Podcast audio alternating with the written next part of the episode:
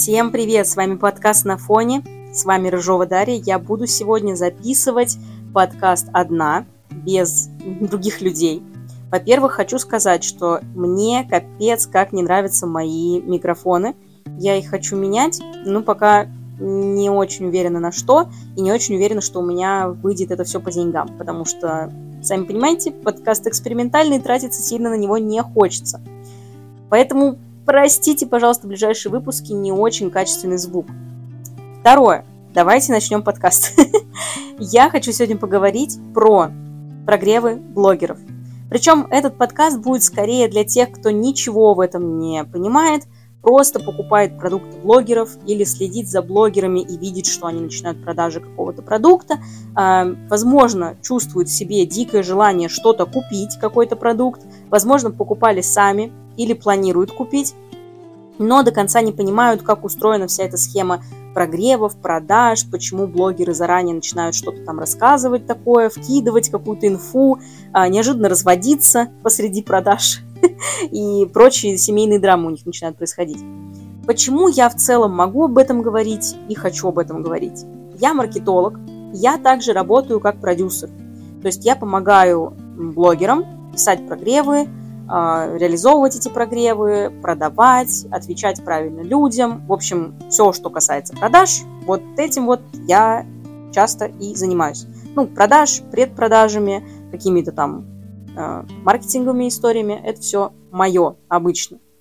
И сразу хочу сказать, я, это моя принципиальная позиция, не беру на продвижение и не занимаюсь продвижением, не запускаю курсы, которые кажутся мне сомнительными или являются откровенными серым, э, откровенными серыми какими-то нишами. То есть всякие казино, э, всякие сомнительные а, курсы по заработку, где обещают э, миллионы, миллиардов через три дня после того, как ты обучишься какой-то профессии. А, я сама никогда не пишу прогревы с какими-то чрезмерными обещаниями, давлением сильным на боли, каким-то манипулированием, агрессивными продажами и прочим. Я не очень люблю такое сама, и, как правило, ко мне приходят те клиенты, которые тоже такое не приемлют. Вот. Но я все время наблюдаю тех, кто это все делает. А, меня это, конечно, бомбит немножко. И, ну, немножко бомбит от тех людей, кто ведется на все это. Понятно, что они не виноваты. Это очень тонкие манипуляции. Иногда это не тонкие, грубые манипуляции, но они довольно сильно давят в какие-то точки болевые. И люди, подвергшись а, ну, определенному воздействию, да, могут купить какой-то говнокурс от говноблогера, который ничего им не дает, кроме кредита на карточке очередного. Итак, я хочу сегодня поговорить о типичных каких-то прогревах блогеров, об их типичных манипуляциях и фишках, чтобы вы были внимательнее, чтобы вы могли заметить прогрев заранее и оценить, вам честно продают сейчас. Это прогрев, который направленный на то, чтобы рассказать вам о продукте, или это грязная манипуляция дешевая с попытками вытянуть из вас деньги. Какие бывают типичные схемы у блогеров? Во-первых, конечно, э, все крупные блогеры у нас очень любят демонстрировать luxury life. Отчасти это происходит от, ну, от того, что они в целом из грязи в князи, у них денег было всегда мало, вдруг они добрались до возможности купить себе сумку Louis Vuitton, и у них снесло покрышки. Покрышки, бампера и крышки. И они начинают вам активно показывать, смотри, у меня есть Louis Vuitton, смотри, Louis Vuitton, а у меня еще есть еще есть Гуча. Гуча у меня есть. И Баленсигуга. Баленсигуга тоже у меня есть. В общем, они всячески пытаются демонстрировать свою luxury life невероятную. И часто перед началом продаж э, каких-то продуктов они не просто хвастаются покупками, они начинают говорить, что бы я делала без блога, или что бы я делала без моих знаний о монтаже Reels, или что-нибудь Боже мой, если бы я не обучилась SMM 10 лет назад, то сейчас я не смогла бы купить себе сумку Баленсигугу. Вот. Ну, то есть они начинают все время упоминать о том, что они владеют какой-то информацией, что они какие-то специалисты. Они не делают сторителлинг на основе того, что, блин, чуваки, смотрите, как круто, я купил себе Мерседес, вау, я сам в шоке. А они начинают рассказывать вам об этом в таком ключе, типа, посмотрите, а, это очередной Мерседес, да, ну, понятно, у меня просто все самое лучшее, потому что я делаю ставки на спорт, ну, и вот все такое. Соответственно, вы смотрите на это и думаете, блин, чувак покупает Мерседес просто благодаря тому, что он знает, там, не знаю, как заправлять одеяло в пододеяльник за три минуты. Вот это да, вот это круто. Если бы я знал такое, я бы, наверное, тоже бы уже имел бы, имел бы Мерседес. Или вы начинаете думать, блин, я вот работаю на обычной работе, логистом каким-то в офисе, зарабатываю там 75 тысяч в Питере, ну это хорошая зарплата, ну а кто-то вообще там Баленсиуги себе покупает каждый день, да что ж такое-то? То есть вы начинаете чувствовать себя, во-первых, хуже этого блогера, а, начинаете думать, что с вами что-то не так, что ваша жизнь какая-то не такая, потому что человек, который в целом казалось бы, со стороны не отличается какими-то невероятными знаниями, умениями и прочим, он вдруг резко лучше вас по социальной лестнице, да, у него больше материальных благ каких-то, и вы, конечно, чувствуете себя ущемленным. Это первое. Второе, вы начинаете чувствовать такие истории, как «я тоже хочу», а, а как сделать так же? Я тоже хочу в Гучах сидеть э, на Патриках в 12 часов дня во вторник и пить просеку. Как вот так сделать? Я тоже так хочу. Э, вам начинают транслировать о каких-то мифических день, деньгах в легкости. Вот это мне очень нравится вообще. о деньгах в легкости. На что вы тоже, конечно, думаете, блин, деньги в легкости. А можно мне тоже деньги в легкости? Я вот потому что медбратом работаю, у меня смены по 14 часов, потом перерыв в 4 часа и следующая смена, потому что сменщика нету. Я тоже хочу, тоже хочу в легкости, тоже хочу хотя бы поспать. Вот. Эм, то есть первое, да, вы считаете, что вы говно условно. Второе, вы начинаете думать, блин, я хочу так же, как мне до этого э, достичь, как мне добиться. При этом блогер, как правило, не говорит ничего конкретного. То есть он говорит просто, ах, мои знания там в чем-то, в лучшем случае. А в худшем случае он просто говорит, без блога я бы ничего не добился. Или он говорит, ой, если бы я не расширил свое мышление денежное, если бы я не подключился к ресурсному потоку, если бы я не начала дышать маткой и подмигивать сосочками, то есть э, они начинают говорить какую-то малоконструктивную историю, на которую нельзя положить конкретные знания. То есть, э, что за подключаюсь к какому-то там э, ресурсному состоянию. Я работаю медбратом в Иркутске за там 23 тысячи рублей. Какое нахрен ресурсное состояние? Где это? Куда подключаться? Кому звонить?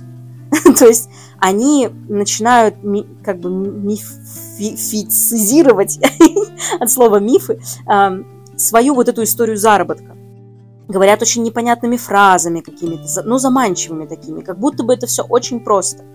То есть начинает э, создаваться впечатление, что не просто вот вы ущербны, вы также хотите, а вы еще и можете это получить, всего лишь войдя в какое-то ресурсное состояние, обучившись за неделю чему-то там. И вот все, у вас будут Гуччи, Баленсиаги и прочее, прочее. Это первая хитрость, которую делают блогеры. Наверняка вы очень часто такое замечали. А, немножко разоблачу их. Во-первых, да, конечно, блогеры-миллионники, которые делают регулярные запуски, у которых очень большие стоимости а, рекламных контрактов, которых зовут в различные передачи платят им за это, и все такое. Там, условно, Настя Ивлеева, которая бешено богата. Но есть э, там и поменьше блогеры, да. Конечно, у блогеров есть деньги, и приличные, но, как правило, большинство этих блогеров вынуждены, это на самом деле смешно, но большинство блогеров действительно вынуждены а, из-за своего вот этого постоянного трансляции luxury life а действительно тратиться иногда overprice но на luxury life, потому что просто поддерживать имидж нужно. Они не могут поехать там где-нибудь в экономе, чтобы их увидели в экономе, хотя они, может быть, не против поехать за 10 тысяч за билет они вынуждены ехать там первым классом и рассказывать везде в сторис, что я еду в первым, первым классом там из Москвы в Питер и трачу за это 80 тысяч. То есть где-то они тратят больше бабок просто для того, чтобы поддерживать имидж. Второе. Очень многое блогерам достается по бартеру. Это на самом деле так. И некоторые, конечно, понимают, что многое блогерам достается по бартеру, но не все. Очень многие блогеры по бартеру за рекламу делают даже пластические операции. Как бы это ужасно не звучало страшно, но это факт.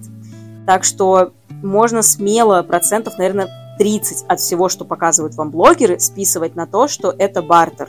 Это не какие-то их заслуги, какие-то траты бешеные, сумасшедшая luxury life. Это просто вещи, которые они получили по бартеру, потому что они уже популярны. Далее. Никто не отменял паль. Гуччи, Баленсигуги, Баленсиаги, Гуччи, Баленсиаги, всякие Лувитоны, там, не знаю, что еще, Прады. Все это прекрасно, но вы это видите через экран телеф телефона своего. Показать вам Баленсиагу так, чтобы это не было заметно, паль это или не паль, в сторис проще простого. Можно закупиться с садовода, э, с, там, с э, уделки там, с нашего питерского рынка, еще откуда-то. Э, просто дешманскими копиями сумок, э, кошельков, ключниц и прочей фигни, забить этим всем шкаф, сделать пару сторис, а потом просто обратно вернуть э, в тот же садовод или перепродать другим людям. И это будет максимально незаметно, но все подписчики вдруг увидят, что нифига себе, у этого блогера дома все Гуччи Прада, вот это круто. Паль никто не отменял, и крупные блогеры очень часто любят пользоваться палью, а, покупают ее, нежно носят и, в общем, радуются жизни.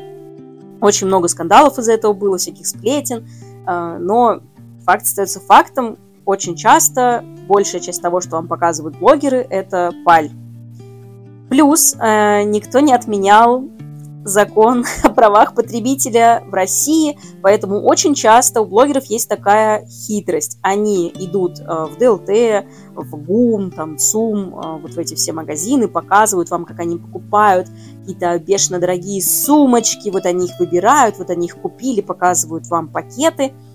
А, я знаю лично такие схемы, что блогер приходит, а, показывает сумки, мерит туфли, вот это вот все – покупает в итоге какой-нибудь кошелек там за 30 тысяч, за 20 тысяч, при этом покупает огромный пакет к этому кошельку и делает фотографии там сторис или видео сторис, что он купил там на самом деле две сумки. Потом просто спокойно приходит на садовод, покупает копии этих сумок и дальше хвастается вам, какая у него богатая жизнь. Через пару дней он еще и кошелек этот возвращает.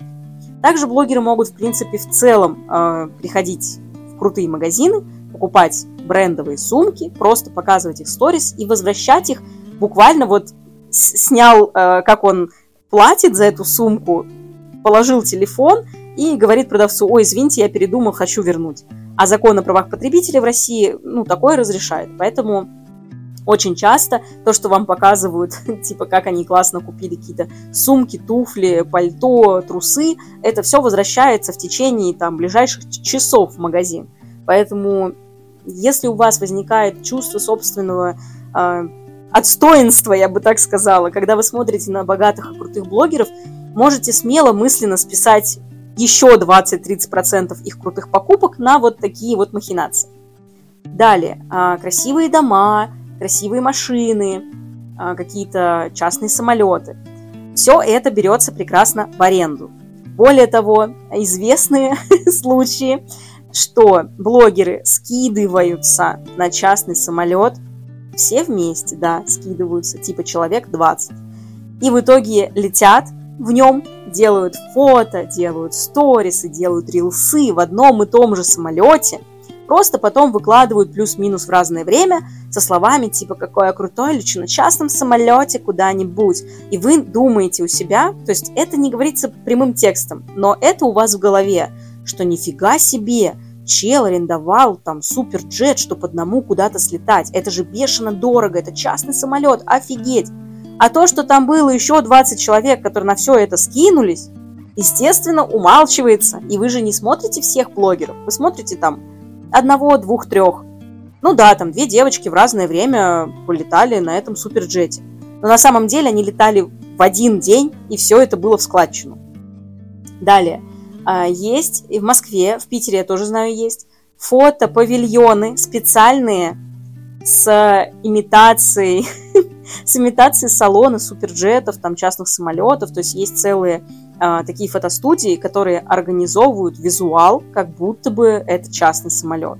И очень часто он там стоит на зеленом фоне, и прекрасно в сторис, в рилсах э, на, накладывается монтажом фон какой-нибудь, и вот вам уже какая-нибудь крутая блогерша спускается с трапа самолета, и вот ветер колышет ее волосы, а сзади прекрасные пальмы колышутся, и видно посадочную полосу. А это все на самом деле снимается за 15 тысяч в Москве, э, или вообще по бартеру, или, например, э, в в складчину с другими блогерами, которые тоже хотят такое снять. То есть очень много сил тратится у таких блогеров на создание красивой жизни. Это такая общеизвестная хитрость, которая на самом деле общеизвестна тем, кто этим всем интересуется. Потому что я прекрасно понимаю, что человек, который не варится в этом во всем и просто видит luxury life какой-нибудь девушки, которая как будто бы никто, но у нее почему-то до хрена подписчиков, она вроде ничего не делает, она даже рекламы-то толком не выпускает много, но она почему-то все время летает на суперджетах, покупает сумки и все время что-то продает, какие-то курсы по денежному мышлению. И создается впечатление, что да что же я за говно такое, откуда у нее деньги?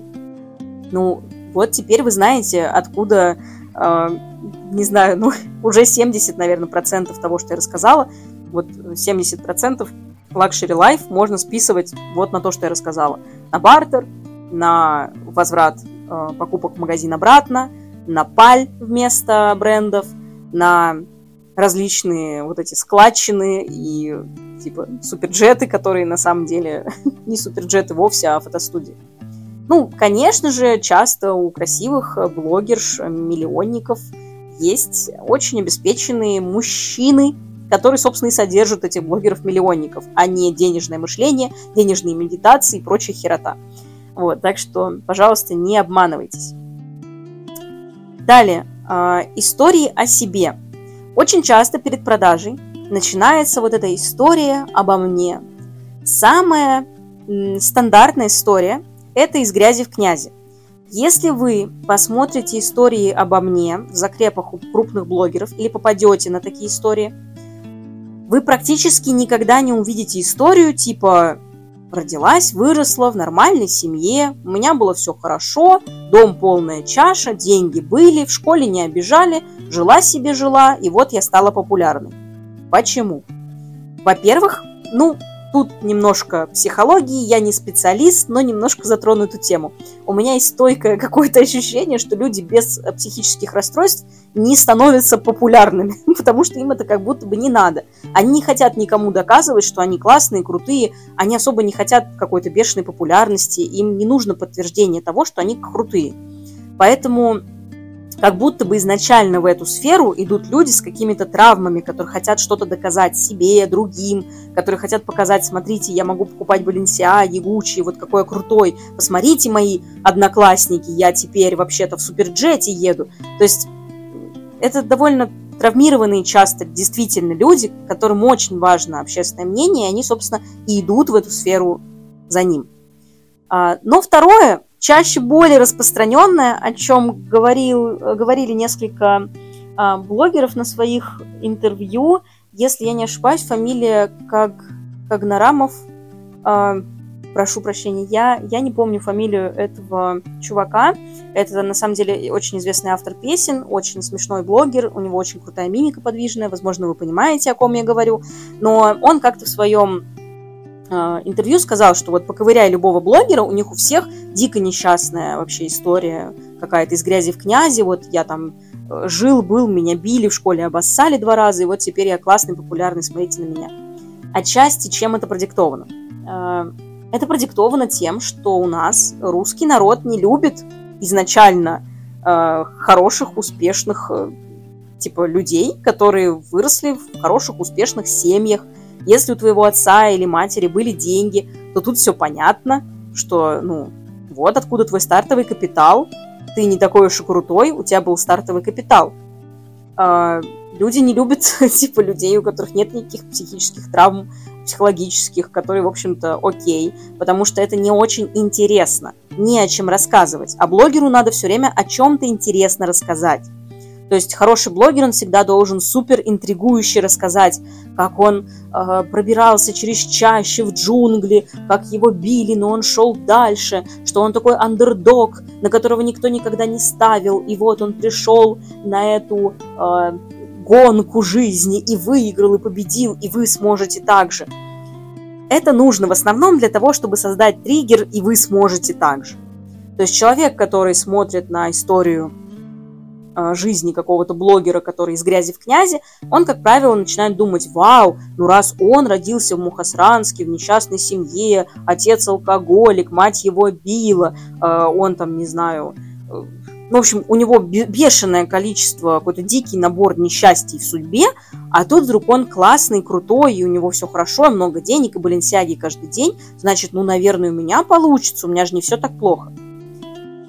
Я прошу вас тут немножко всегда делать скидку, когда блогеры начинают красочно рассказывать о себе, как они из грязи добрались в князь. Потому что, как правило, они очень сильно сгущают грязь, то есть, если у них была просто не очень обеспеченная семья, они начинают рассказывать, как они всю жизнь мечтали о велосипеде, но им не дарили велосипед, и вот они жили всю жизнь с мыслью о том, что они без велосипеда живут, и вот делают из этого трагедию целую. И у вас в голове создается впечатление, что они не просто без велосипеда жили, что они вообще не ели, не пили, у них денег не было, там вообще кошмар, носили обноски. На самом деле может оказаться вполне так, что у человека было вообще все, и было три велосипеда, просто не было синенького. Понимаете? То есть э, очень часто блогеры действительно высасывают из пальца хоть какие-нибудь трагедии в своей жизни, чтобы вызывать сочувствие у аудитории. Потому что история «да у меня все было хорошо, и вот я стал хорошим, классным» никому не нужна. А история «смотрите, как меня били, пинали, как я несчастно, несчастный пробирался сквозь пургу, снег и дождь, и вдруг стал крутым» Вот это всем интересно. Это голливудский боевик. Это приключенческая история. Это Гарри Поттер в 2024 году в российской действительности. Это всем интересно. Поэтому, когда вы начинаете смотреть истории блогеров о себе, о моей жизни, и вот это все, а, всю грязь, которую они рассказывают, всю печаль, всю боль и страдания, я знаю, психологи меня осудят, что нельзя так делать, но я прошу вас так делать, чтобы сохранить свое психологическое здоровье. А, все вот это, пожалуйста, делите на 10 смело, а то и на 20.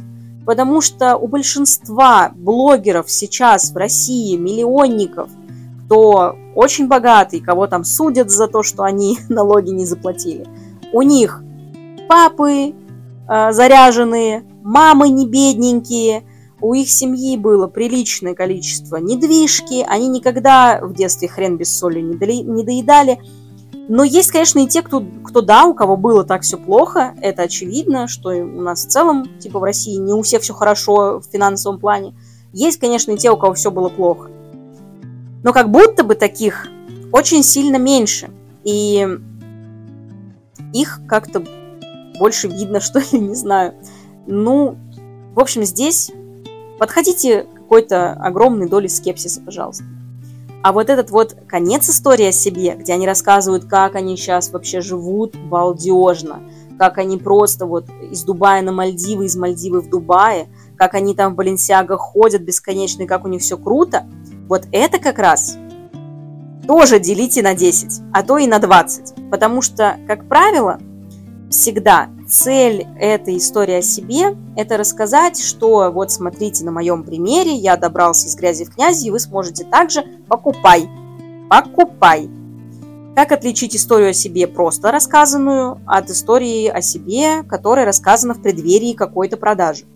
Ну, во-первых, в конце истории о себе вам наверняка что-то попытаются продать. Тогда понятно, что можно вот до продажи все, что там вам рассказывали, можете смело вообще нафиг не, учит, не учитывать. А во-вторых, скорее всего, а, продажная история себе, она будет содержать несколько таких заходов, типа «И вот э, я начал изучать, э, там, как заправлять одеяло в пододеяльник за две минуты и понял, что еще никто не знает об этом, я один знаю, это революция, нужно обучать других людей, нужно там... То есть они начинают какие-то не просто историю о себе делать, а ввинчивают вот эти вот свои типа офигенно экспертной экспертности в историю о себе часто в тех моментах, где это вообще никак не подставляется. То есть по логике даже очень часто это не всегда хорошо вставлено. И это, если присмотреться, достаточно заметно, э, что они там будут в будущем продавать. Вот. Как правило, это либо я нашел уникальный метод, я начал обучать других людей, понял, вот какой классный, я это открыл первый, я узнал об этом первый, а, у меня было первое в России что-нибудь. Как правило, эти все заявления не подкреплены никакими фактами. Если вы начнете гуглить там Андрей Пупкин, а, первый в России продавщ... продавец, э, не знаю, там, ковров из э, шерсти кролика, вы нифига не найдете это нигде вообще. Но поверьте, если есть человек с уникальной методикой, с какой-то невероятной схемой бизнеса, которую раньше никогда не использовали, а сейчас вдруг начали использовать, и это действительно революционно, об этом будут писать, у него будут какие-то а, еще социальные подтверждения его вот этой вот нифиговой значимости. Всякие там я нашла ультра-супер невероятный способ, как уменьшить талию на 20 сантиметров без удаления ребер за два дня. Ну, не может быть такого способа, который знает только эта блогерша, и она как будто бы никак это не заверяла, никакой патент на ее изобретение не существует, никаких научных изысканий нет на эту тему, никаких журналистских статей, хотя вот про журналистские статьи это, конечно, вообще отдельная история, как они прекрасно покупаются, продаются, для того, чтобы там в итоге получить какую-нибудь галочку или начать подаваться на визу в Штаты по творческой визе. Вот, в общем, история себе может быть очень коварной, и я призываю вас очень-очень скептически и очень философски подходить к историям о себе у блогеров, потому что они часто очень сильно манипулятивные и заставляют вас, опять же, э, думать, типа, блин, да что со мной не так? Вот она уже в 17 лет обучала миллионеров. Спойлер, нет, не обучала. Это все звездеж. А, либо вы начинаете думать, вау, как классно, я тоже так могу. И, в общем-то, на самом деле чувство «Вау, как классно, я тоже так могу», оно хорошее, оно прекрасное. Другое дело, что очень часто блогеры, которые продают действительно воздух, у них нет никакой конкретики в этом. То есть они не продают вам какие-то понятные инструменты, которых можно, ну, которые можно изучить где-то. Они продают вам какую-то эфемерную идею о том, что вы сможете также благодаря подключению к эгрегору женской энергии. Что это, где это, что это, это просто балабольство. Далее, что очень любят делать блогеры уже во время продаж? Это, конечно, какие-то личные трагедии. Ой, мама, если вы видите у блогера что он неожиданно вдруг захотел развестись, а, рыдает в сторис, у него там вообще трагедия на трагедии, у него там что-то случилось с родственником, или он сам попал в аварию. В общем, вся вот эта э, мякотка желтой газеты, которая только может быть от личных трагедий до каких-то увечий и прочего трэша, э, каких-то подстав, судов и всего такого – как правило, это специально выдуманная история для прогрева. Потому что очень часто вы можете заметить, как после окончания продаж блогерша, которая рыдала в сторис из-за того, что она разводится с мужем, вдруг не разводится с мужем и заканчивает эту всю трагедию просто двумя сторисами по типу «Мы помирились, у нас все хорошо, спасибо всем, кто переживал». А пока были продажи, нифига себе, да? Там целая вообще трагедия была. И очень часто блогеры пользуются этим способом. Поэтому если вы видите, что у блогера идут продажи, и вдруг что-то в жизни происходит невероятное, что-то такое вообще, уа, то вы должны сразу понимать, ага, это для привлечения внимания в целом к блогеру. Это для того, чтобы запускать сейчас рекламу по типу «Боже, что она делает? Рожает прямо дома в ванной!» Чтобы вы переходили такие «Блин, что за трэш?» А она вам какой-нибудь курсик про женскую энергию, да? Вот, то есть если вы видите какие-то личные трагедии в перемешку с продажами, можете сразу ставить крест на этого блогера, что это манипулятивная история для продаж. И я могу сказать, что да, нормальные блогеры тоже используют какие-то инфоповоды, можно так сказать, для того, чтобы раздуть интерес к себе а, или удерживать внимание зрителей во время продаж, это действительно хороший способ, потому что мало... В чем заключается идея? Не только для того, чтобы вам как-то манипулятивно продать или сделать рекламу. Алгоритмы Инстаграма не очень любят, когда люди не досматривают сторис, выходят из них и прочее. А когда ты начинаешь продавать, у тебя, конечно же, редеют охватики, потому что очень многие выкупают что-то продажи, кому-то просто продукт не интересен, кто-то их пролистывает. Соответственно, Инстаграм такой получай уменьшенные охваты. Это никому не нужно. Всем, наоборот, нужны большие продажи во время, большие охваты во время продаж, чтобы больше продать и больше заработать. И в этом нет ничего плохого, по сути. Поэтому, конечно, придумываются какие-то активности, больше общения с аудиторией, больше каких-то интересных поводов. Э, блогер начинает вам что-то рассказывать, показывать, больше с вами общаться, писать вам в директ, возможно, потому что алгоритмы Инстаграма работают тоже так, что э, если блогер общается со своими как бы, подписчиками, э, с подписчиками больше касаний, условно, у подписчика с блогером, и блогер, блогера больше смотрит, так скажем. Вот. Ну и плюс, как минимум, подписчикам приятно, что им любимый блогер ответил. Это, ну, вообще база, да, удержания аудитории у себя и повышения лояльности. Но при этом надо понимать, какие это инфоповоды, насколько они грязные. Потому что одно дело, если блогер вдруг в середине продаж едет в отпуск и начинает вам рассказывать и показывать, сколько стоят круассаны во Франции, как там сейчас, э, что там сейчас происходит на границе Израиля, там, не знаю, ну, что-то такое интересненькое и прикольное. Это одно. И совсем другое дело, когда начинаются вот эти грязные инфоповоды а, с разводом, с болезнью детей, с болезнью родителей, со своей болезнью, с какими-то фейковыми авариями, и такое тоже было, и не раз.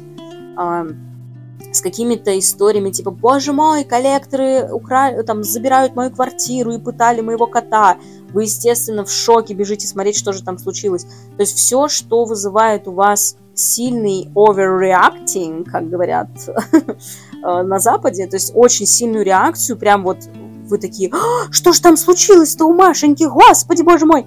Вот если вы замечаете за собой такую реакцию во время продаж у блогера, можете сразу этого блогера заносить в серый списочек людей, которые очень грязненько используют методы продвижения. Потому что я знаю лично многих блогеров, у которых действительно случались личные трагедии во время продаж, но они специально их не транслировали, чтобы, ну, не, манипули... не... не манипулировать своей аудиторией такими грязными методами. А, хорошие люди и хорошие блогеры действительно есть еще, а, их много на самом деле. Просто вот эти вот не очень добросовестные затмевают всех нормальных, если честно. Что ж, что ж, э,